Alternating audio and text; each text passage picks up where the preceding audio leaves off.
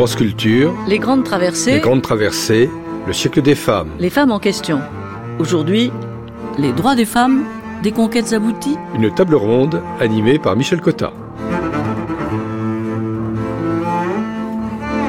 Dans un instant, la table ronde de cette grande traversée fera le point sur les conquêtes des femmes.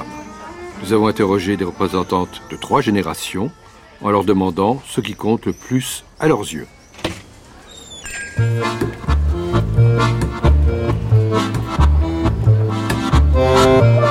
Les conquêtes des femmes. Quel a été le pas le plus important?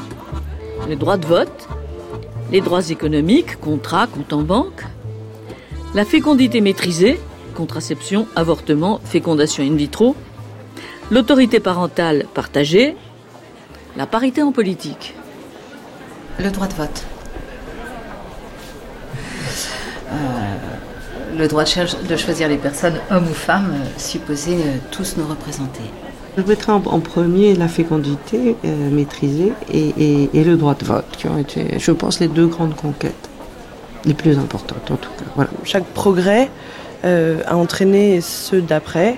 Et effectivement, euh, ce sont des choses normales. Il n'y a pas à, en trouver une plus importante que les autres. Et le, voilà, le droit de vote est quelque chose de normal, qui est arrivé pas particulièrement tôt en France, mais pas particulièrement tard non plus.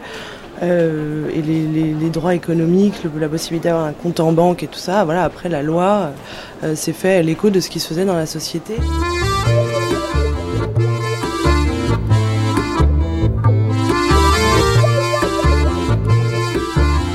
Avant notre table ronde qui réunira une avocate, Maître Lamiel Barré-Criégel, une sociologue, Christine Forêt, et une politicologue, Mariette Sino, j'ai été à la rencontre d'Isabelle Alonso qui vient de publier un nouvel ouvrage polémique et réjouissant sous le titre Même pas mal. Et je lui ai demandé, alors, vous croyez vraiment que ça vaut encore la peine de se battre? Euh, les femmes sont encore ghettoisées, les femmes sont encore muettes, les femmes ne s'expriment que quand elles disent ce qu'on a envie d'entendre. Oui, les femmes ont encore beaucoup, beaucoup à exprimer. Les femmes, en fait, en tant que telles, ne parlent pas vraiment. Moi, c'est le sentiment que j'ai. J'ai l'impression qu'elles reproduisent un discours prédigéré, préétabli, mais leur véritable parole, moi, je ne l'entends pas dans les médias. Je la lis parfois dans les livres et je l'écoute quand on est entre nous. Mais publiquement, les femmes n'ont pas encore dit leur, euh, leur vérité. Alors vous dites euh, dans votre livre, quand les femmes changent de place, tout le monde change de place. Alors est-ce que c'est ça qui se passe? Est-ce que comme les femmes ont quand même changé de place, il faut que tout le monde s'organise autour d'elles? Ça n'a pas été une revendication formulée. Oui, je pense que en fait, ce qui concerne les femmes concerne tout le monde. Que ce qu'on appelle euh, globalement le féminisme n'est pas une affaire de femmes, c'est l'affaire de tout le monde. Que quand la moitié de la population change objectivement de statut social, ce qui est le cas en France depuis un demi-siècle, forcément, les hommes sont contraints quelque part à se réorganiser autour de ce mouvement. Il convient donc d'intégrer ce phénomène quand même fondamental dans la société française et d'ailleurs partout ailleurs, d'en faire un enjeu politique de tout premier plan parce qu'il concerne la vie de tous les jours de tout le monde. À mesure que le monde du travail se devient mixte, il faut aussi que le monde de la famille devienne mixte. Veux dire par là que si les femmes intègrent le monde traditionnel masculin, il faut que les hommes intègrent le monde traditionnel féminin. Et ça, ça se fait pas tout seul, ça se fait en en parlant, en en débattant. Or, la dernière campagne électorale qui est restée dans toutes les mémoires a certes vu une femme en position éligible, elle n'a pas vu l'ombre de l'ombre d'un- d'une ébauche, d'une amorce de projet, de débat politique à ce sujet. Et c'est pour ça que la société marche sur une seule jambe et un seul bras et un seul œil. Donc il y a encore une parole à délivrer. Ça veut dire que toutes les paroles qui ont été délivrées avant n'ont pas marché, n'ont pas eu d'importance, n'ont pas eu d'impact. Ça veut dire que les femmes ont réussi l'exploit de mener à bien ce qu'on peut appeler une révolution clandestine, puisque le mode de vie des gens a profondément changé depuis un demi-siècle, mais qu'elles l'ont fait sous le manteau, dans la clandestinité et en toute illégitimité. C'est une révolution sans papier, si on peut dire. Alors, moi, il me semble nécessaire aujourd'hui, si on veut continuer, si on veut que la démocratie progresse, si on veut aller vers plus de démocratie et plus de justice, il va bien falloir en parler, il va bien falloir que nous disions notre point de vue, il va bien falloir qu'un espace s'ouvre dans les médias, dans la politique, enfin un peu partout où on prend la parole, pour que cette parole-là apparaisse sans donner lieu sans arrêt à une espèce d'agressivité ambiante. Moi, à chaque fois qu'on me parle de mon livre, c'est pour me dire, mais enfin, mais quand même, ça a changé. Un petit peu comme si on disait aux syndicalistes aujourd'hui, ah, mais quand même, on pousse, pousse plus des wagonnets au fond de la mine. Non, on pousse plus des wagonnets au fond de la mine. Cependant, il y a encore des choses à faire, voyez. Ou si on disait aux antiracistes, mais pourtant, ça va mieux, il y a plus de plantations euh, esclavagistes dans le sud des États-Unis. Non, et pour autant, il y a encore des choses à faire. Vous voyez ce que je veux dire? Et euh, cet espace-là, nous ne l'avons pas encore. Voilà une conquête que nous n'avons pas accomplie, et nous ne pouvons l'accomplir que dans l'harmonie avec la complicité des hommes. Alors, parler, prendre la parole, où ça? Vous avez dit dans la vie politique, dans les médias. Commençons par la vie politique. Qu'est-ce qu'il faut faire pour sensibiliser peut-être les partis politiques à ça? Il y a beaucoup de femmes dans les partis politiques. Alors, qu'est-ce qu'il faut faire? Alors, il y a encore beaucoup de résistance dans les partis politiques et dans tout ce qui est politique en général. Plus vous vous rapprochez du pouvoir, plus la résistance est impressionnamment euh, active. Euh, moi, je dirais que la société nous doit des comptes que nous, les femmes, nous revenons de très très loin, nous n'avons pas à nous justifier de notre légitimité. Notre légitimité est là, on nous doit des comptes, on nous doit de nous donner la place qui est la nôtre. Nous devons l'exiger. C'est pas quelque chose qu'on doit quémander, c'est quelque chose de complètement légitime. 50% de l'espace. On en est 10 ans après la loi sur les parités dans les assemblées élues, on en est à 18% à l'Assemblée nationale. C'est-à-dire qu'on est encore très loin du compte et, il faudrait encore qu'on dise oui, mais alors maintenant, puisque tout est fait, il n'y a plus rien à faire. Ben non, tout reste à faire tout reste à faire, on en est encore au cro-magnon de la véritable égalité. Quand on dit le point de vue des femmes, est-ce qu'il existe le point de vue des femmes ou est-ce qu'il existe le point de vue de certains êtres humains qui ne sont pas d'accord avec d'autres êtres humains? Alors, à la question de savoir s'il y a un point de vue spécifique des femmes, euh, je dirais qu'il faut apporter une double réponse. Euh, d'une part, que le féminisme est un humanisme, est, un, est quelque chose qui tient compte de l'individu. L'individu, avant tout, hors des stéréotypes. À partir de là, chaque individu a une opinion. Maintenant, ça, c'est une partie de la réponse. Deuxième partie de la réponse, le groupe homme et le groupe femme, on va dire, historiquement, n'a pas eu la même manière de vivre, de d'acquérir ses droits, d'accéder à la parole, d'accéder à la démocratie. Euh, c'est pas du tout les. Si on parle de l'université, par exemple, eh bien les hommes y ont eu accès dès le XIIe siècle et les femmes dès le XXe siècle. Objectivement, nous n'avons pas la même histoire, nous n'avons pas eu à nous inscrire au monde de la même manière. À partir de là, je pense que oui, il y a un point de vue de chaque individu, et puis il y a un point de vue qui correspond à d'autres critères. Donc oui, il y a un point de vue féminin. Il y a même beaucoup de points de vue féminins, mais qui ont en commun le fait de s'être inscrit au monde en tant que femme. C'est pas pareil. Il y a encore un rapport dominant-dominé. Être un dominant et être un dominé, c'est différent. Un peu comme les noirs et les blancs. C'est ni mieux ni moins bien. C'est équivalent et c'est différent.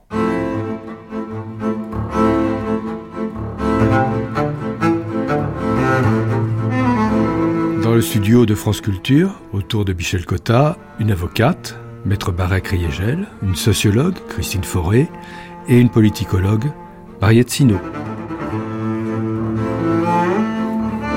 C'est un signe des temps. Il y a eu en 1974 un secrétariat d'État à la condition féminine puis on a parlé d'un secrétaire d'État aux droits des femmes, et puis aujourd'hui, il y a bien toujours un service des droits des femmes et de l'égalité, mais ce service n'est plus un ministère, plus un secrétariat d'État autonome. Il met certes en œuvre la politique d'égalité entre les hommes et les femmes et promeut le droit des femmes, mais il n'y a plus de ministère spécifique, ces services sont rattachés au ministère du Travail, des Relations sociales et de la Solidarité. Comme si tout était réglé, comme si les femmes avaient conquis une fois pour toutes leurs droits, et comme s'il fallait aujourd'hui non pas lutter pour de nouvelles conquêtes, mais uniquement accompagner les mesures prises, en juger les faits, en jauger les applications. Alors, est-ce vrai? Le temps de la conquête est-il passé? Tous les droits ont-ils été acquis? Nous allons tenter ce matin un bilan des droits acquis par et pour les femmes depuis, on peut dire, ces 40 dernières années. Et puis, nous allons nous demander si tout est fait, s'il y a de nouveaux domaines à défricher, s'il y a d'autres droits à conquérir et surtout s'il y a mieux à faire dans tous les domaines où le gouvernement, les ministres, les administrations considèrent que les choses sont réglées. Pour en parler autour de cette table, trois interlocutrices qui ont toute une légitimité en la matière et qui ont toutes beaucoup travaillé sur les inégalités ou qui, sur le terrain, sont à même de juger si la condition faite aux femmes a changé. Autour de cette table, donc, Christine Forêt. Christine Forêt, vous êtes sociologue, vous êtes directrice de recherche au CNRS et vous avez écrit, entre autres, une encyclopédie politique et historique des femmes en 1997. Mariette Sino, vous êtes docteur en sciences politiques, directrice de recherche au CEVIPOF, qui est le centre de recherche politique de Sciences Po. Euh, vous avez travaillé sur le vote et les comportements politiques selon le genre, sur les femmes et les hommes politiques. Vous avez travaillé également sur la parité en politique et aussi, parce que nous allons peut-être y revenir, sur les politiques de mode de garde des jeunes enfants. Vous avez écrit, entre autres également, Profession, femmes politiques, sexe et pouvoir sous la Ve République aux presses de Sciences Po en 2001. Et vous, enfin, la miel Barré-Kriégel, vous êtes avocate au, barreau de Paris et vous avez sur le terrain à juger et à voir comment les choses se passent. Alors, faisons un peu le tour, si vous voulez bien, des différents domaines où les droits des femmes ont progressé, euh, car je pense qu'on ne peut pas le nier, il y a eu des domaines dans lesquels il y a eu progrès. Parlons d'abord peut-être de la politique et de la citoyenneté, Maria Tsino. Oui, alors dans ce domaine, c'est incontestable. Il y a eu des progrès et euh, il y a eu récemment une loi dite de la parité et incontestablement, on doit mesurer effectivement quantitativement le fait qu'il y a eu des progrès et d'une certaine façon, la politique a plus changé en 8 ans qu'en 50 ans euh, grâce à cette loi. Mais j'y reviendrai peut-être en détail euh, tout à l'heure. Il y a eu des progrès quantitatifs, mais en même temps, je dirais une espèce de réification des inégalités entre hommes et femmes, qui fait que euh, y a des inégalités euh, entre les assemblées et surtout il y a des inégalités entre le bas, la base des élus euh, féminisés au niveau municipal et régional, et puis des bastions féminins qui sont les mairies, qui sont les cantons et qui sont évidemment les présidences de ces assemblées locales et qui sont solidement verrouillées par les hommes.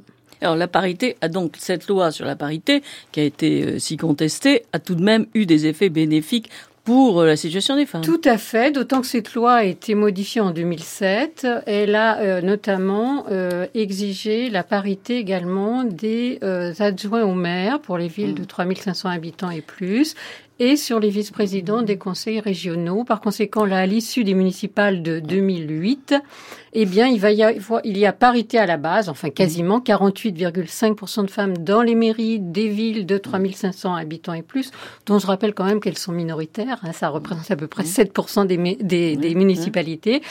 Et il va y avoir quasi-parité, de, parité même des adjoints au maire. En revanche, 8,5% des mairies de ces villes sont détenues par des femmes. Donc là, on voit bien que la féminisation des mairies est hiérarchisée selon le sexe et euh, ce n'est pas prêt de changer. Donc, si vous voulez, il y a des points de résistance très forts là où est le pouvoir et euh, on vérifie une sorte de loi des reins de la sociologie, c'est-à-dire plus on monte dans la hiérarchie, moins il y a de femmes.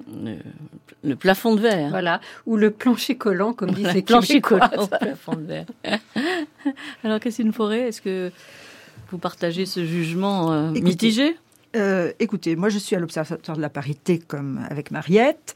Euh, on, on fait des statistiques sexuées, mais j'ai l'impression quand même que pour comprendre ces points de résistance, il faut aller au-delà de ce découpage en secteurs de droits différents. Parce que tout de même, on s'aperçoit que on parle du droit des femmes depuis le XVIIIe siècle. Hein. Ça n'a pas du tout la même allure depuis. Mais ceci dit, on en parle depuis le XVIIIe siècle. Donc l'histoire des femmes est une histoire longue. L'histoire du combat des femmes pour une égalité, c'est une histoire longue. Bon. Et en même temps, euh, on, dit toujours ah mais il y a des points de résistance, ça va pas si bien et ça ne marche pas bien, etc., etc. Pourquoi quand même? On peut se demander pourquoi. Qu'est-ce qui résiste réellement? Dans cette affaire. Donc c'est pas parce qu'on va faire une modification de telle partie ou que telle partie va grignoter tel point ou telle chose que ça va vraiment changer. On s'aperçoit que ça ne change pas. Et c'est pas c'est pas désespéré ce que je dis. Je dis qu'il faut que la société se purge d'une certaine façon de cette relation de violence que les hommes exercent sur les femmes. Et moi je pense euh, je vous pense- diriez encore ça aujourd'hui? Vous dites Ah encore aujourd'hui? D'autant plus aujourd'hui que depuis les années 70, 80, disons, il y a eu les lois sur la répression du viol. Ensuite, il y a eu diverses mesures au passage. Puis la violence conjugale en 2004, à travers la loi sur le divorce, la dénonciation de la violence conjugale, etc. On a mis très longtemps à prendre en compte cette violence. Or, parce que très souvent, on a, on a pensé peut-être que l'oppression des femmes était une, une espèce de, d'oppression consentie. Moi, je pense qu'il y a oui, quelque oui. chose de, cet- de cet ordre-là. Et donc, il faut reprendre, il faut que la société française se purge de cette... euh, Vous savez, les femmes ne font jamais de procès, ou très peu de procès. La euh, Marie Crégel, Alors, donc je euh, partage partiellement votre point de vue. Ce que je crois, moi, de manière euh, euh, absolument certaine, c'est que euh, il y a évidemment une inégalité entre les hommes et les femmes, mais que ce n'est pas euh, juridiquement euh, où il faut en trouver la cause. Pourquoi? Parce que, comme le disait très justement Christine Fauré à l'instant, on discute du droit des femmes depuis de très nombreuses années. Alors, il est vrai que ça part très mal, euh, mais que ça finit bien. Et le point de vue du juriste en cela est bien meilleur.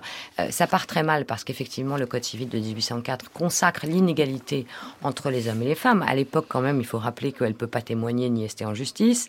Euh, elle doit demander une autorisation pour exercer une profession.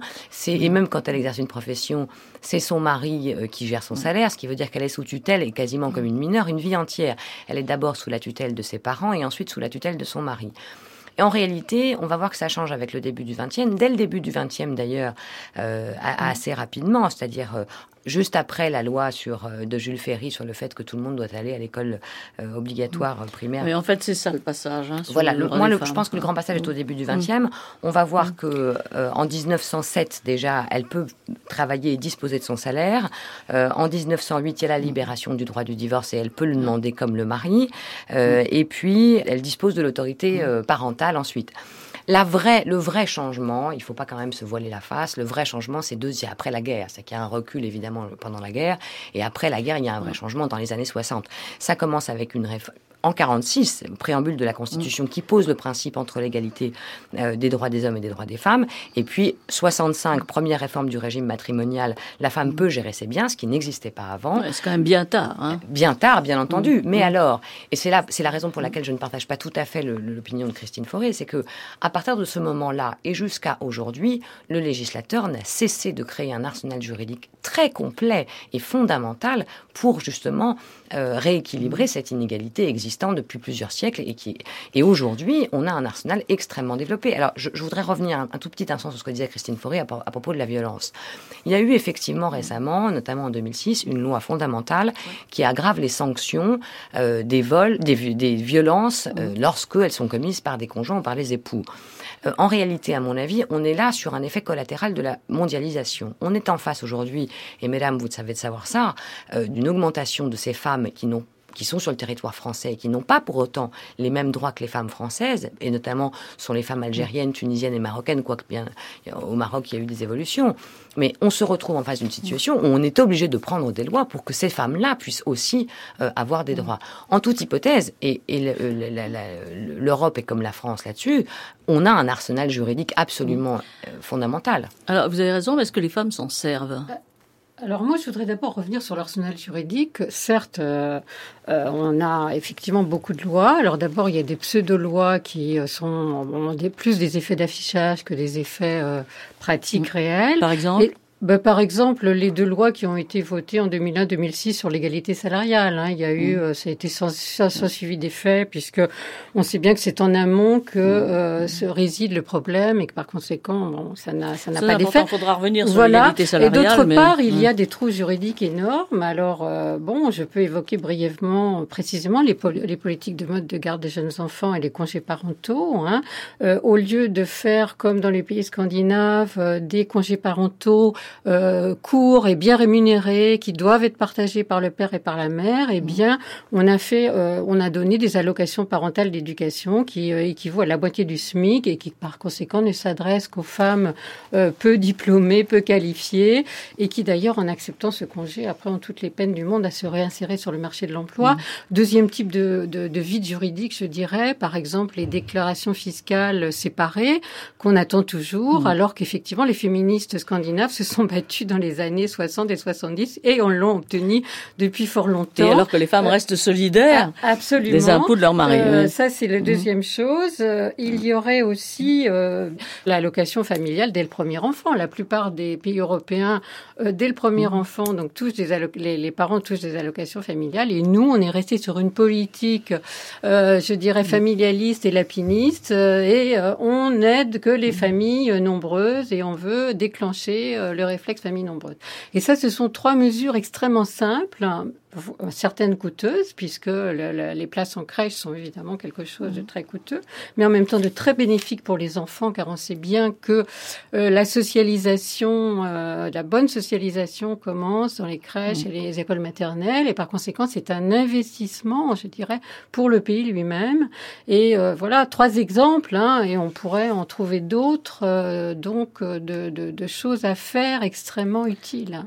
Barré, sur l'arsenal juridique, lesquels vous servent euh, le plus souvent Par exemple, euh, sur les divorces, euh, sur euh, les femmes battues, sur les violences faites aux femmes, lesquels vous servent le plus souvent Quel arsenal vous servez tous les jours, quotidiennement? Il y a une évolution en matière de divorce absolument évidente. C'est-à-dire que euh, le divorce qui existait euh, il, y a, il y a 30 ans n'existe plus aujourd'hui. Il a été récemment en plus euh, ré- réactualisé. Aujourd'hui, et là je suis désolée de le dire, mais aujourd'hui les femmes se retrouvent de manière assez égale devant les hommes en matière de divorce.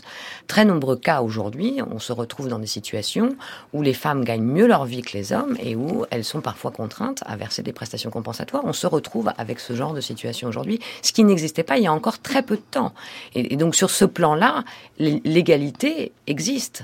Euh, sur le plan de la pratique. Alors, ce c'est un tout, pe- une toute petite chose, compte tenu effectivement des inégalités qui existent et qui perdurent toujours, et sur lesquelles on doit probablement euh, se, se battre encore. Moi, j'ai une position qui, euh, qui est proba- probablement personnelle et qui est liée à mon âge. Je suis née dans les années 70, et sans doute le combat qui m'a été offert sur un plateau, c'est-à-dire que ces droits acquis qui m'ont été offerts sur un plateau, je n'ai pas eu moi à me battre pour les avoir, et donc je les ai eus, donc je ressens moins cette inégalité.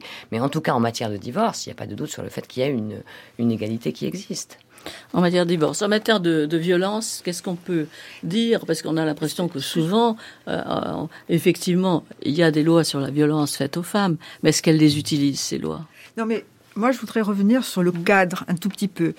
Euh, pendant très longtemps, les, beaucoup de femmes sont mortes en couche. Au XVIIIe siècle, j'étais à un séminaire sur le XVIIIe siècle. Madame du Châtelet est morte en couche. Mais la féministe Mary Wollstonecraft est morte en couche aussi. Bon, tant que la maîtrise de la reproduction n'a pas été faite, finalement, il n'y a pas eu d'avancée réelle de politique des femmes. Donc, on arrive au XXe siècle, vous voyez, du XVIIIe, ça, ça va très vite. Bon. Ensuite, effectivement, les premières lois importantes, en tout cas pour la France, ça a été les lois de la maîtrise de la euh, fécondité. Donc, ça, c'est très important. Bon. C'est donc des lois qui sortent quand même les femmes de l'espace privé, dans lequel elles sont confinées, traditionnellement, disons, et qui les font aller dans l'espace public. Bon, d'une certaine manière, euh, les lois sur l'avortement, c'est euh, tout d'un coup, euh, on met sur la place publique ce qui se passe, etc. Alors que d'habitude, on le cachait. Bon, il y a une grosse loi, la loi Roudy, 1983. Puis après, il y a la loi Génisson 2001. Et puis, elle est toujours pas appliquée. Alors, on fait un complément de loi, 2004, les accords nationaux, interprofessionnels, etc. On fait une grande loi, et puis on fait des rectifications continuelles pour essayer d'arriver à un résultat qu'on ne touche pas tout le temps d'ailleurs, hein, parce que pour le moment, l'égalité professionnelle, on reste au point mort. Et les femmes ne se défendent pas autant qu'on. Alors, c'est sûr que au niveau du, du divorce, c'est là où elles sont, euh, elles sont directement, personnellement, et je dirais même traditionnellement concernées. hein, parce que les premières, la première loi sur le divorce sous la Révolution française, c'était pareil.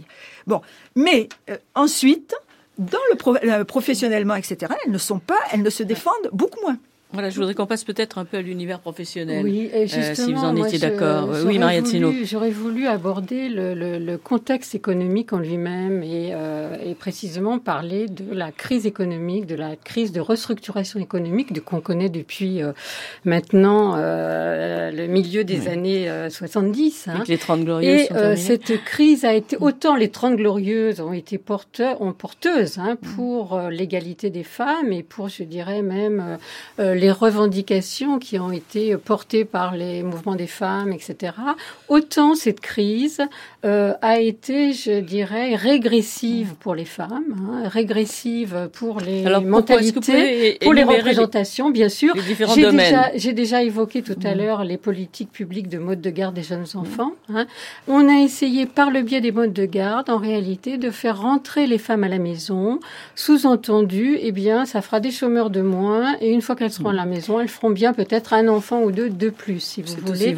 C'est typiquement incitations parentales, voilà, le, mode de, politique régressive et qui, de fait, pour la première fois, on a vu chuter euh, le taux d'activité des mères de deux et surtout trois enfants. Et c'est la première fois que ça arrivait, car effectivement, elles sont un nombre de femmes très peu qualifiées, très peu diplômées, se sont dit, ah bon, qui sont effectivement, qui ont beaucoup de problèmes à faire garder les mmh. enfants, à des, des, des transports de banlieue, etc., se sont dit, mieux vaut accepter un demi-SMIC plutôt que, effectivement, aller au-devant de problèmes considérables. Ça, c'est le premier exemple de régression. Deuxième exemple de régression, prenons par exemple les, les publicitaires et les publicités qu'on voit partout sur les murs. C'est, ce sont des femmes nues, j'ai rien contre les femmes nues, mais pour vendre, pour vendre tout et n'importe quoi. Et ça, c'est un très vieux débat. Vous rappelez le débat oui, avec mais on euh, observe, On observe hein qu'en période de régression économique, eh bien, euh, il y a euh, davantage de publicité pour des sous-vêtements. Il y a une concomitance. il y a une concomitance, etc. Et puis surtout, non, très sérieusement, prenons, je veux dire, les, les, les politiques économiques. Qu'est-ce qui s'est passé? Des politiques qu'on peut taxer quand même de néolibérales. Et qu'est-ce qui s'est passé? Ça a été la flexibilité, ça a été des aides aux entreprises pour développer le mi-temps. Et qu'est-ce qui s'est passé dans un pays comme la France, à la différence des pays scandinaves qui ne connaissaient pas le mi-temps? Eh bien, on a développé le mi-temps. C'est Giscard d'Estaing qui a commencé, puis Mitterrand qui a enchaîné, etc. Et le mi-temps, pour qui ça a été? Pour les femmes, à 85%, les emplois à mi-temps sont tenus par les femmes. Sous-entendu, comme ça, elles pourront articuler davantage la vie familiale et la vie professionnelle. Ça, ça partait d'un bon mouvement, mais euh, ça qui a était totalement faux, parce qu'on sait très bien que c'est le soir, c'est le week-end, c'est le dimanche, etc. Et qui veut dire euh, euh, euh, salaire à mi-temps, ça veut dire retraite à mi-temps. Déjà, Mitterrand, je le rappelais ici ou là, disait à son adversaire Valéry Giscard d'Estaing, le temps partiel, c'est un chômage partiel. C'est le faux du chômage partiel. Et c'était évidemment ce qui se passe, puisque sur le temps partiel, eh bien, il y en a, je crois, plus de la moitié qui est un temps partiel subi. Donc, si vous voulez, c'est encore un, un, autre domaine de très grande régression. Et quand on voit les niveaux des retraites, hein, eh bien, alors là, c'est terrible, c'est terrible parce que euh, y a mmh. les femmes vivent plus longtemps, elles ont eu des interruptions de carrière, elles ont eu des salaires euh, partiels parce qu'un temps partiel mmh. subi, elles se retrouvent avec des toutes petites retraites. Euh, donc, par conséquent, si vous voulez, mmh. c'est véritablement l'époque, je dirais, et les restructurations économiques. Alors, il, il revenait aux politiques de, de précisément de freiner euh, le fait que justement, ce ne soit pas les plus faibles et les moins formés, les moins diplômés, etc., etc., qui paient les pots cassés des restructurations économiques. Et c'est bien ce qui s'est passé. Mariette, si vous ne parlez pas de la précarité des femmes, parce que la précarité Ça en fait touche à 80%, et, à 80% les femmes. Donc ça, ça vous paraît un, un droit euh, tout à fait bafoué Bien sûr, euh, la précarité, mais moi, le temps partiel, pour moi, est de la précarité. Le temps partiel subi, c'est de la précarité, le surchômage, et puis des formations totalement inadaptées, mmh. puisque sur 300 métiers, il y en a toujours à peu près 30 qui sont pris par les, par les mmh. femmes. Autrement mmh. dit, euh, il y, a, y a véritablement un gâchis, et c'est un, gâchis humain pour les femmes, c'est un gâchis économique également, c'est-à-dire que... je, rejoins absolument euh, Marine dans, dans ses explications, et ça se voit dans, dans, le cadre de mon activité en droit du travail, on le voit tel que vous le décrivez. C'est-à-dire qu'on est en face euh, de femmes qui, souvent, alors quand elles sont dans des, classes sociales assez basses, effectivement, elles sont obligées de se mettre à mi-temps, elles gagnent très peu leur vie, et quand elles sont dans des classes sociales plus hautes, et là c'est très intéressant, euh, elles ont généralement les mêmes qualifications que leurs époux, avec les mêmes diplômes, et elles ont commencé une carrière, et lorsqu'elles ont leur troisième enfant, elles s'arrêtent de travailler, parce qu'elles ont, elles, les moyens de laisser leur mari gagner le salaire, et de, et de faire en sorte qu'elles puissent continuer comme ça. Ce qui veut dire qu'on là on voit un retour en arrière absolument incroyable. Et en réalité, ça veut dire qu'il n'y a pas de reconnaissance de cette inégalité entre les hommes et les femmes. Malheureusement, il faudrait reconnaître aux femmes la possibilité pour elles, peut-être, comme vous le disiez tout à l'heure, de s'arrêter un temps réel sans pour autant que socialement elles soient déconsidérées ou qu'elles ne puissent pas reprendre leur carrière. Dans les pays scandinaves, on a le droit, lorsqu'on est une femme, de s'arrêter un temps et de reprendre sa carrière là où on l'avait laissée. Ça n'est pas possible en France et c'est ce recul-là qui font qu'aujourd'hui, euh, les femmes euh, décident de s'arrêter de travailler quand elles sont encore une fois dans des, dans des classes sociales. à condition d'ailleurs de, de, parler, je trouve, de la fonction parentale, car euh, bon, aussi les femmes sont mères. je crois que la garde des enfants dans le privé ressort des deux ah. parents, et je crois qu'il faut arrêter de parler en termes. vous savez, tous les calculs, tous les calculs sur les travaux domestiques faits par les hommes montrent que depuis le début du siècle, ils ont un travail de 12 minutes de plus. Alors, et que quand les enfants sont tout bébés, on peut considérer qu'ils ont parfois besoin plus de leur mère. Oui, ah non, moi je m'inscris en faux contre ça. je veux dire, mon opinion. Bon, y a, oui, mais enfin, si vous voulez, il y a le temps de l'allaitement. Hein, j'entends, j'entends. Et, et, puis passer le temps de l'allaitement qui en général dure trois mois, trois mois et demi, ce qui est un temps très court. La, la recommandation il, il me semble que les, que les hommes ne sont pas physiologiquement inaptes à s'occuper euh, à égalité de la garde des enfants. Et par ailleurs, c'est une fonction sociétale qui devrait être remplie et par l'État et, par les municipalités. Ils ne le font que dans la garde partagée. Ils ne le font que lorsqu'on divorce. Et, et, là, il y a une étude récente de l'INSEE très intéressante pour montrer en quoi, précisément, euh, le, le, fait d'avoir euh, des enfants euh, influait sur l'itinéraire la, la, et la trajectoire professionnelle des femmes, alors qu'il n'affecte pas du tout ceux des hommes. Hein, C'est-à-dire que le taux d'activité pour quelqu'un de célibataire, il est pratiquement euh, égal chez les hommes, chez les femmes. Un enfant, ça réduit déjà chez les femmes, et à deux, à trois, n'en parlons même pas. Et moi-même, j'ai euh, fait une enquête auprès des députés, et alors là, on est très surpris de voir que c'est exactement la même chose. C'est-à-dire les députés, ils sont mariés à 95 ils ont beaucoup d'enfants, hein, euh, et les femmes, comme par hasard, eh bien, sont bien souvent mariées, divorcées à 20%. Elles, quand elles ont des enfants, elles en ont moins.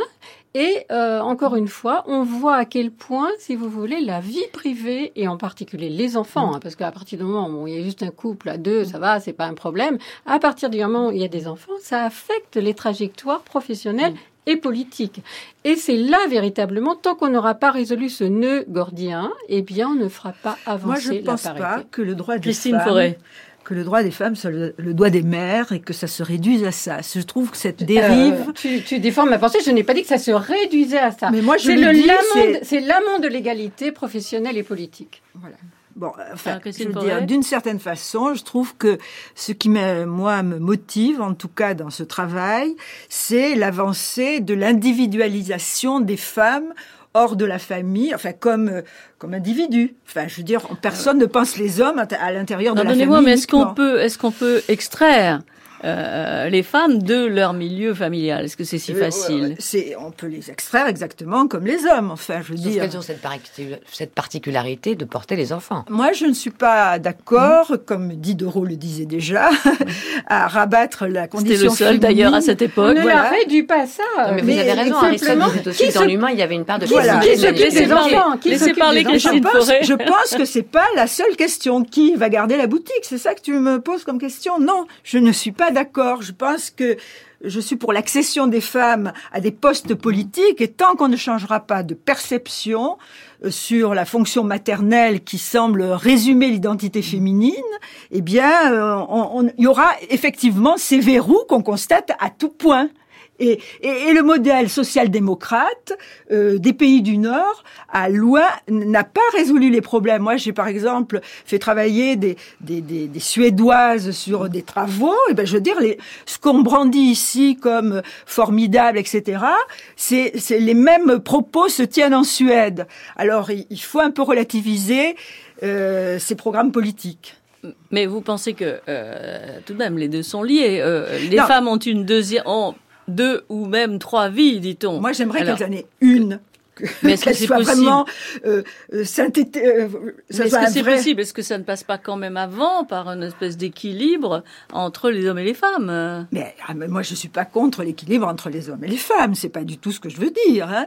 Mais je pense que on a milité, notamment dans les années 70, pour pour l'individualisation des femmes, parce que c'est pas quelque chose d'évident l'individualisation, que les femmes ne soient pas uniquement par rapport aux, structures de parenté.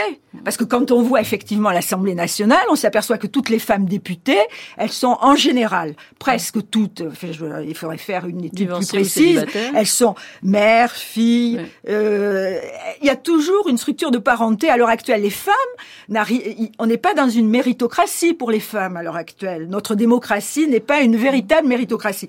Moi, je milite, c'est ça qui me semble essentiel. Après, elles s'arrangeront toujours. De toute façon, elles ont des enfants elles les aiment, elles les élèvent, etc. Et elles trouveront les moyens de résister au, à leur mari qui veulent faire autre chose, ou etc. Mais c'est tout elles trouveront les moyens. Ça, c'est évident, mais c'est pas par des calculs bureaucratiques. On va pas de méritocratie pour les femmes, oui, la miel Barret. Oui, non, je, suis d'accord qu'il n'y a pas de méritocratie pour les femmes, c'est très juste, mais je pense que ce qui, je pense que la plus grande inégalité aujourd'hui existante, elle est dans le travail. C'est ce que vous décriviez, c'est là qu'elle existe. Elle existe sur les salaires, effectivement, et les lois n'y font rien, en dépit de l'arsenal juridique que je décrivais tout à l'heure. Elle est sur le travail. Et malheureusement, la vérité, c'est que pour qu'une femme accède au pouvoir, euh, eh bien, il faut qu'elle se comporte comme un homme, c'est-à-dire qu'elle puisse ne pas rentrer le soir pour nourrir ses enfants enfants s'il le faut, qu'elle puisse avoir un mode de garde différent, euh, qu'elle se conduise aujourd'hui comme les hommes se conduisent, c'est-à-dire qu'elle puisse euh, travailler plus qu'il n'en faut et encore même encore plus que les hommes et en tout cas comme si elle, elle, n'avait pas à s'occuper d'autre chose que de son travail, ce que, ce que les hommes font aujourd'hui.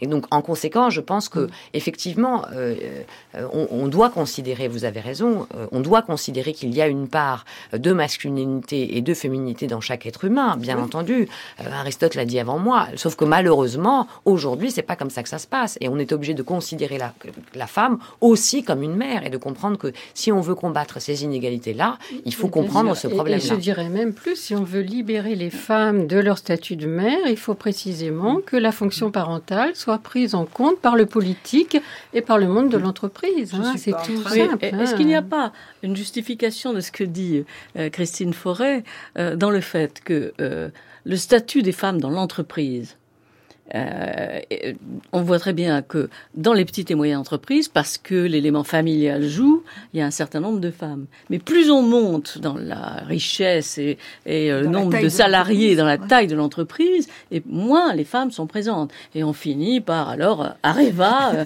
regardez quand on essaye de donner euh, les noms des femmes dans des grandes entreprises, bon, on trouve très très peu de femmes. Est-ce que cette justification est pas là? C'est que la méritocratie qui amènerait peut-être les femmes à dominer une grande entreprise ne jouent pas, tandis que euh, euh, c'est les liens euh, parentaux, filiaux ou conjugaux. moi, je pense qu'en réalité, l'hérédité, on le sait très bien, l'hérédité politique, par exemple, hein, elle touche aussi les hommes. Hein, je veux dire, faut pas, faut pas rêver. Dans le monde de l'entreprise également. Donc, par conséquent, je veux dire, en l'absence d'études très fouillées, bon. Non, moi, je suis pour les, hommes, non, quand même. Tu peux. Je dis bien, il y a quelques héritiers. Bourdieu l'a écrit mais enfin. Euh, oui, Dieu, il a écrit beaucoup.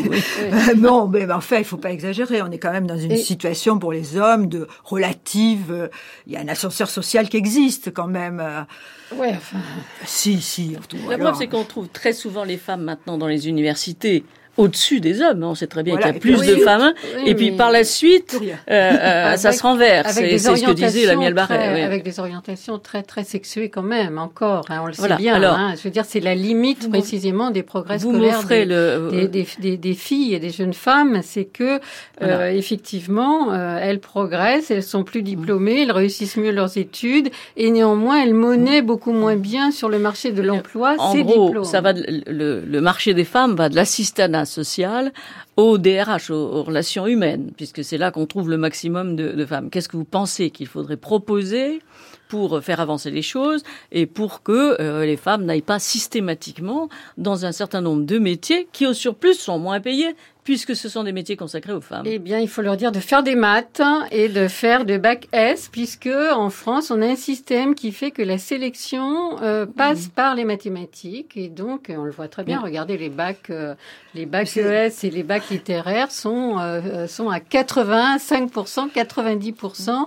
féminisés, et c'est là où le bas blesse, et, et, et, ça, elles ne le rattraperont jamais. À partir du moment où elles ne vont pas en S, eh bien, la médecine leur est barrée, les écoles d'ingénieurs leur sont barrés. Euh, et Polytechnique, et etc. etc. Écoutez, moi, je voudrais presque être ironique là-dessus, parce que je me suis occupée de statistiques sur la culture et sur la réussite dans les institutions, euh, disons, scientifiques. Alors, évidemment, en France, on manque de mathématiciennes, ça c'est clair, parce qu'on a une orientation, comme l'a dit Mariette, très, très sexuée, enfin, sexuée avec la représentation mmh. qu'on se fait depuis de, le plus jeune de la femme. Voilà. Mmh. Mais quand on aborde les pays dits de l'Est, autrefois mmh. communistes, eh ben, il y a pléthore de mathématiciennes. Elles sont toutes mathématiciennes. Ça, ça m'avait sidéré. Ah. Ça prouve qu'il y a peut-être quelque chose en France, à faire en France. Eh ben, évidemment. Mais non, ce que je veux dire, c'est que tout ça est une affaire finalement de représentation du pays quelle représentation a le pays concerné sur la femme Il projette. Voilà, je veux dire, il n'y a pas d'incompétence du tout. Et, dans les pays de l'Est, il y a pléthore de mathématiciennes et de scientifiques et de scientifiques. Lamiel Barré, moi je voudrais vous demander, euh, euh, vous êtes, je crois qu'il y a beaucoup d'avocats de femmes au barreau de Paris. Combien... On dit que la profession se paupérise, Voilà, oui, voilà. Ah c'est pas, pas, étonnant. Et, et, combien y a-t-il euh, de femmes avocates au Conseil de l'ordre? Ah, c'est pas énorme, je n'ai pas le chiffre absolument en tête. beaucoup euh, moins. Il y en a moins que des hommes, mais c'est quand même pas mal représenté. Hein. Les femmes sont généralement assez bien représentées. Il y en a beaucoup qui veulent se faire élire. Alors je sais pas si toutes sont élues, mais euh, c'est pas, elles sont pas mal représentées. Là où elles sont mal représentées, c'est malheureusement dans la magistrature. C'est-à-dire qu'il y a dans la magistrature probablement euh, plus de 60% de femmes aujourd'hui et au poste elles ne sont nulle part. Et au poste clé, on ne les voit pas. et on peut les compter sur les doigts d'une main. Moi, j'ai le souvenir de Mme Mizrati qui était premier président de la Cour d'appel. Et si je m'en mm. souviens bien, c'est parce qu'il avait pas beaucoup à ce poste-là. Euh, donc, euh, euh, moi, je, je, je, reste convaincue que même celles qui font des mathématiques et qui, de, qui ont les diplômes qu'il faudrait avoir sont ensuite dans la culpabilité lorsqu'elles ont des enfants. Et que donc elles ne veulent pas. Ou, alors peut-être c'est une c'est là la d'individualisation comme vous diriez on, on, les met en tout cas, on les place dans une situation de culpabilité qui font que elles, elles, ne font pas la même carrière. Et, et c'est ça la société qui les renvoie toujours les mères à leur culpabilité et, et, bon, j'ai interviewé un certain nombre de femmes politiques et toutes le disent, y compris euh, des femmes qui ont vraiment fait des carrières au niveau national, toujours en disant je rentrais le soir très culpabilisée de ne pas euh, avoir pu m'occuper de mon enfant, de mes enfants, etc., etc. Et ça c'est terrible parce que c'est toujours, c'est vrai que ça mine, ça mine les emplois mais si on dit ça, ça, sape les ambitions et euh, si on dit ça, on bouge pas. si vous, si vous tirez les conclusions que vous que vous tirez, alors ça veut dire il y a rien à faire. Non, non, non, je dis, je dis, c'est la société qui renvoie par ses stéréotypes les mères à leur culpabilité de mère quand elles sortent de leur rôle pour exercer des responsabilités. Et c'est la raison pour laquelle il faut, à mon sens, déculpabiliser les mères. déculpabiliser. avec des crèches, avec, euh, voilà, Arrêtez-vous. Non, mais vous avez le droit de vous arrêter. Aujourd'hui, il est inenvisageable qu'on mm. s'arrête. Alors, je vais vous parler du cas des professions libérales qui est quand même exceptionnel. Mm. Lorsqu'on est, installé en profession libérale, on prend 29 ou à 20 à 30 jours quand, quand on a un enfant. Et c'est tout. Et c'est tout. Voilà ce qu'on prend parce qu'on ne peut pas faire autrement. Alors quand on est, quand on est encore collaborateur, c'est-à-dire qu'on a encore un patron, on peut prendre un peu plus, mais certainement pas les 16 semaines qui sont reconnues légalement. Euh, si on disait aux femmes, et quelle qu'elle soit, et quelle que soit la profession qu'elles exercent, vous avez le droit de vous arrêter pendant X années et vous ne serez pas pénalisé sur le plan de votre carrière, elles seraient alors déculpabilisées et on pourrait les laisser continuer. Oui, moi je voudrais dire quand même sur un, un tout petit point, c'est qu'il faudrait savoir ce qu'elles aiment les femmes ce qu'elles aiment, pas uniquement si elles sont victimes ou pas victimes, etc., ce qu'elles aiment faire, qu'elles aient des travaux qui leur plaisent et qu'elles arrivent à verbaliser leur plaisir dans le mmh. travail ou dans la vie sociale, etc. Est-ce qu'elles y arrivent? Alors non, à mon avis, on n'a pas encore atteint ce... C'est-à-dire comme si les femmes ne se permettaient pas, au fond, voilà. d'aimer quelque chose. Moi, je vais, je vais vous dire, euh, je voudrais parler une minute de Ségolène.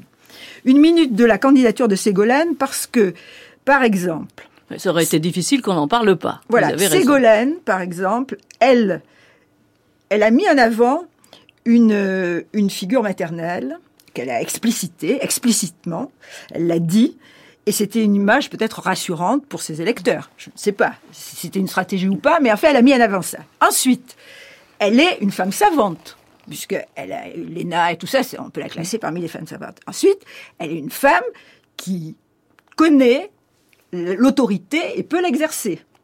Sauf que finalement, ces trois rôles, c'est à tour de rôle qu'on les voit passer comme ça. C'est pas rassemblé. Et moi, je pense qu'une partie de, l'échec de, quelques femmes euh, au pouvoir, c'est la capacité de, de, rassembler tous ces rôles. Ces rôles, on est toujours dans la synthèse, fragmentation. quoi. Tu as une voilà, synthèse, une synthèse. Oui, mais synthèse qui ne peut se faire que par rapport à l'explicitation d'un mieux pour elle, d'un bien, d'un plaisir. Moi, je peux dire plaisir, c'est ou d'un désir, j'en sais rien. Enfin, bref.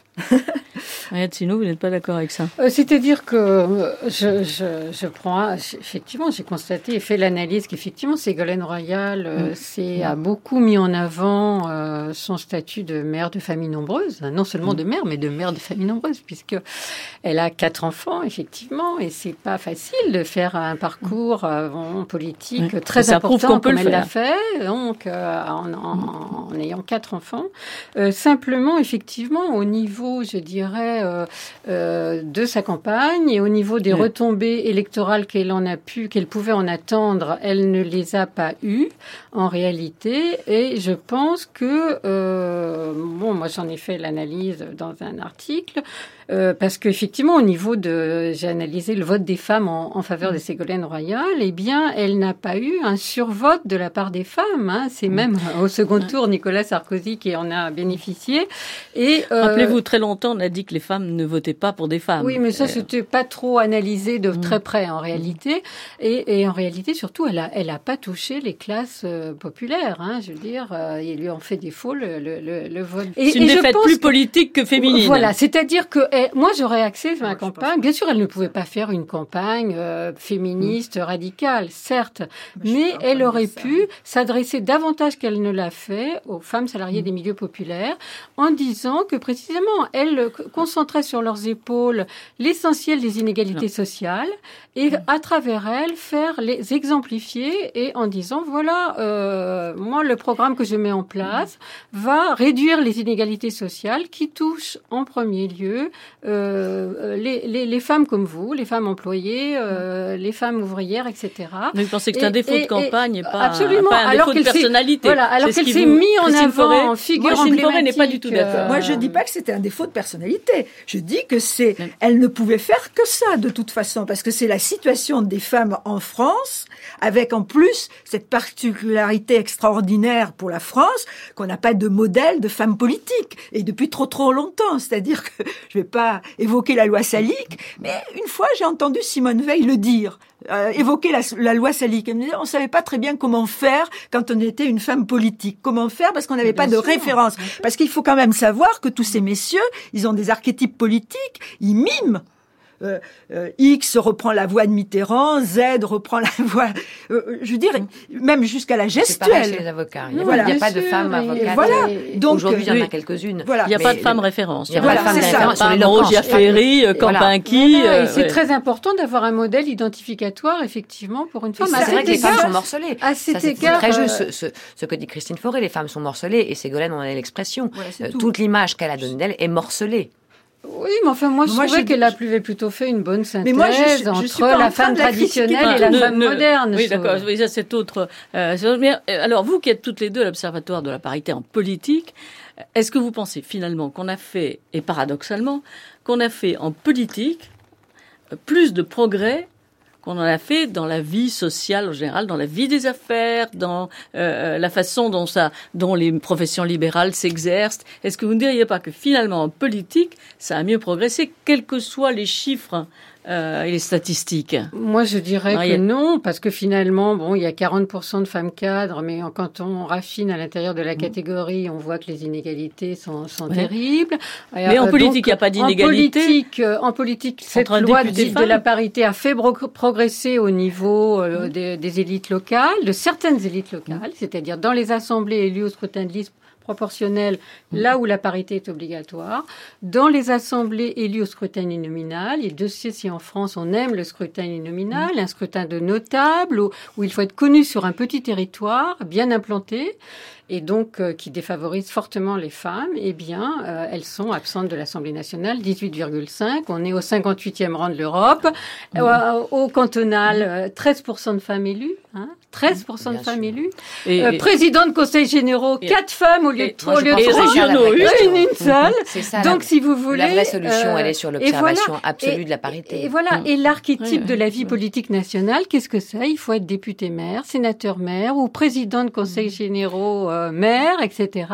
Et les femmes sont absentes des grands notables de la politique. Et par conséquent, dans un pays où il faut être solidement ancré dans un territoire, eh bien, elles ne sont pas là où il faut et que, bon, ben voilà, la, la, la, la, route est longue. Moi, je, pense, que c'est une stratégie de, de, grignoter, etc., que je défends totalement.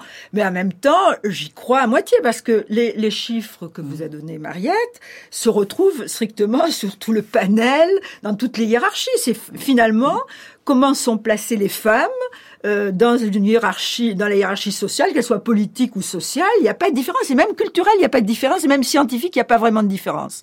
Hein, parce que moi, mm. j'ai fait les stats comme ça, et euh, on s'est aperçu que c'était 18, euh, autour de un peu moins de 20% mm. dans les hauts postes, etc. Donc, en année, il y a une homogénéité du territoire, malheureusement, qui n'est pas vraiment en faveur des femmes. Ceci dit, l'Observatoire de la parité doit exister, doit continuer à travailler. C'est une, à former un vivier à former quand même un vivier de données au moins, parce que tant qu'on n'a pas les données, on raconte effectivement n'importe quoi, et on l'a vu assez pendant très très longtemps qu'on disait ah mais il y a beaucoup de femmes dans l'enseignement supérieur, etc. Il n'y a pas plus de femmes dans l'enseignement supérieur que euh, dans les hauts grades que dans la recherche et que dans la, à l'Assemblée nationale. Homogénéité complète de, il pourrait de y avoir la population. il pourrait y avoir un nouvel arsenal juridique qui permettrait de prendre des sanctions. C'est-à-dire qu'à mon ah, sens, si, si la parité était, devait, euh, était appliquée correctement, on devrait prendre des sanctions. Et si euh, voilà, voilà ce qui devrait être fait. Elle est, elle est appliquée par exemple en politique au niveau des candidatures. Personne ne peut pousser des électeurs à voter pour. Mais en position inéligible. En revanche, en revanche, c'est ça. Je crois qu'il faudrait pas, il faudrait surveiller de près. C'est-à-dire que, vous rappelez la liste mille feuilles, à un moment une femme, un homme, euh, est quand même euh, encore que c'est souvent les hommes qui prennent euh, la première place, évidemment. mais enfin, il y a quelque chose. Mais euh, vous ne pensez pas qu'en matière de, de droit, et notamment de droit des entreprises, on devrait faire appliquer beaucoup plus férocement qu'on ne le fait la loi sur l'égalité des salaires? Je veux dire, il devrait y avoir un, un indicatif dans une entreprise. Alors, il y a l'indicatif de la présence des femmes hein, et de l'emploi des femmes, mais sur les salaires, ça reste un blackout complet. dans la ça, je vous indique que, euh, pour le coup, en droit du travail, euh, il y a peu de revendications sur la discrimination des salaires. Et pourquoi? Quelle qu'elle soit, entre hommes, entre hommes euh, avant. Et ce combat-là de la discrimination homme-femme n'existe pas. Parce que les syndicats ne le, ne le mènent pas, peut-être. Les syndicats pas du tout. Voilà, ils sont à l'image du reste. Le grand combat qui existe depuis toujours en droit du travail, du moins depuis ces dernières années, c'est évidemment la rupture du contrat de travail, c'est-à-dire en termes de mm. qu'est-ce qui se, quelles sont les conséquences d'une rupture. Et c'est 99% des conflits. Il y a très très peu de conflits sur la discrimination salariale. Qu'est-ce qui se passe? Aujourd'hui si une femme attaque peut prouver qu'elle gagne moins qu'un collègue. Qu'est-ce qui se passe si elle attaque la société qui l'emploie? Qu'est-ce qui se passe? Elle, se fait, bah, elle se fait jeter Non, mais ce sera compliqué pour elle à l'établir. C'est qu'il faudrait qu'elle démontre que la personne qui est à côté d'elle a la même qualification, la même ancienneté euh, et effectivement un mm. salaire différent en dépit du fait qu'ils ont les mêmes fonctions. Il est rare que dans un, une entreprise vous ayez les mêmes qualifications, surtout dans un parcours. dans un parcours. Moi, je voudrais dire un mot sur la fonction publique, parce que la fonction publique où il y a une égalité de salaire, c'est pareil néanmoins. C'est pareil, les, femmes sont extrêmement discriminées. Il y a eu des comités de pilotage, etc. Et jamais personne n'a envisagé une sanction. C'est-à-dire que les, commissions fonctionnent sans aucune parité, sans aucune. Alors évidemment, une commission succède à une autre commission, elle se reproduit, elle se reproduit à l'identique, et, donc les, gens qui sont nommés à, aux têtes de toutes les commissions, eh ben, ce sont des hommes éternellement, et c'est toujours comme ça. Et il n'y a aucune sanction voyez, c'est comme pour les droits de l'homme, quand il n'y a pas de sanction, ça ne marche pas trop quand même. Alors cela dit, euh, c'est en train de bouger, puisque comme vous le savez, euh, euh, il y a eu une loi en 2006 qui essayait d'imposer un certain pourcentage de femmes dans les conseils d'administration des mm-hmm. grandes entreprises. Cette loi a été censurée par le Conseil constitutionnel, comme il a censuré la première loi au nom de l'égalité euh, de tous les citoyens devant la loi, l'égalité formelle. En 82. Oui, c'est ça. Mais là, en 86, en, 86, il a censuré une loi en 2006, voilà. et, et, euh, le président de la République actuelle, donc, a, a, nommé un comité de révision du préambule de la Constitution, dans laquelle figure d'ailleurs Simone Veil, pour, pour essayer précisément de faire changer cette Constitution de façon à ce qu'une loi euh, de quota ou de contingentement un plan comme ça, puisse, puisse, être constitutionnel. Et à ce moment-là, euh, si notamment on indique que cette mesure euh, est transitoire pour essayer de faire des rattrapages en matière économique, à ce moment-là, des progrès peuvent être substantiels, tant en matière de carrière qu'en matière de salaire. Simplement, c'est à l'étude actuellement, mais je tenais à le signaler parce que c'est, euh, on, on, y travaille actuellement. Hein.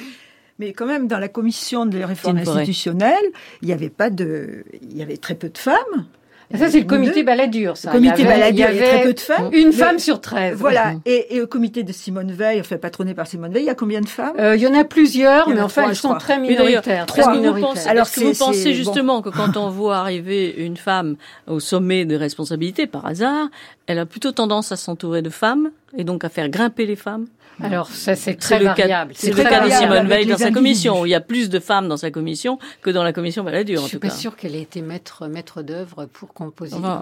Voilà, c'est ça le problème. Hein. Mais, en, mais dans les femmes politiques, par exemple, on peut observer que certaines tiennent à, mm. justement à faire venir des femmes et d'autres, au contraire, euh, bon, euh, sont plutôt euh, referment la porte derrière elles. Hein. Ça, c'est très, très variable.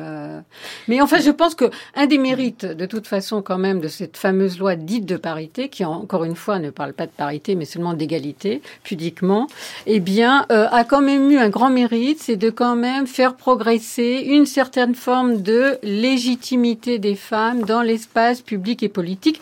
Et on le voit bien, moi je m'occupe pas mal de sondages, au niveau des sondages, puisque l'opinion publique, euh, à la fin des années 70, euh, quand on leur demandait aux gens, est-ce que vous êtes plutôt favorable, plutôt opposé à ce qu'une femme soit présidente de la République, il y en avait 69%, près de 70% qui disaient non. Hein. Et quand on pose la même question maintenant, il y a 95% qui disent, qui disent oui, je suis favorable. Donc, incontestablement, il y a un changement des représentations au niveau de l'opinion en général. Et en, regard de ça, il y a un machisme de la classe politique qui paraît, je veux dire, figé euh, du temps de la loi Salique, si vous voulez. Hein, euh. Euh, je voulais vous faire réagir toutes les trois à la proposition de, François Bayrou, qui euh, pourquoi ne peut n'envisageons pas une loi cadre analogue à ce qui se passe en Espagne pour l'amélioration des acteurs sociaux, médicaux et judiciaires à l'accueil et au soutien des femmes victimes. Alors ça peut être de violences, vous croyez à la possibilité d'une loi pareille, Mariette Serrault Écoutez, euh, moi je pense que bon, la, victimisation, l'entrée par la victimisation des femmes n'est pas une bonne entrée euh, en ce qui me concerne. Moi, je préfère raisonner en termes de droit de la citoyenneté et euh, en termes d'égalité effective, hein, parce qu'une chose est l'égalité juridique, on l'a bien vu, les droits politiques sont 44 et en fait on nage en pleine inégalité toujours. Hein. Donc il, faut déjà. Si je peux me permettre, parce que si vous êtes sur la citoyenneté, on va vous rétorquer que vous ouvrez la boîte de Pandore et que les sourds malentendants peuvent aussi avoir des droits, ce qui serait pas bien. Non, les droits de la citoyenneté, je crois que ça, c'est un concept quand même sur lequel on sait ce que mm. c'est, ce qu'il y a derrière. On est citoyen français, on a des droits afférents à cette nationalité et par conséquent. Moi, je pense euh, aussi que je ne je pense pas que l'entrée victime soit une bonne entrée pour les femmes sur Qu'est-ce qui vous paraîtrait la mesure l'essentielle à faire aujourd'hui? Est-ce qu'il y en a la mesure hein? Je suppose qu'il y en a beaucoup, mais pour vous, c'est quand même sur toutes les lois qu'on les applique d'abord. L'application de la loi en France, c'est c'est très difficile à obtenir. Hein, on les applique pas, et ensuite qu'on sanctionne quand il y a des écarts, y compris euh, chez dans les chez les agents de l'État. Moi, c'est vrai que tous les enfants euh, de moins de 3 ans puissent avoir une place de crèche. La miel, Barré Gel. Et moi, je suis pour la sanction de la loi sur la parité. Bien, eh ben, je vous remercie toutes les trois. Merci à vous d'avoir euh, échangé vos opinions avec vivacité hein, au cours de ce débat.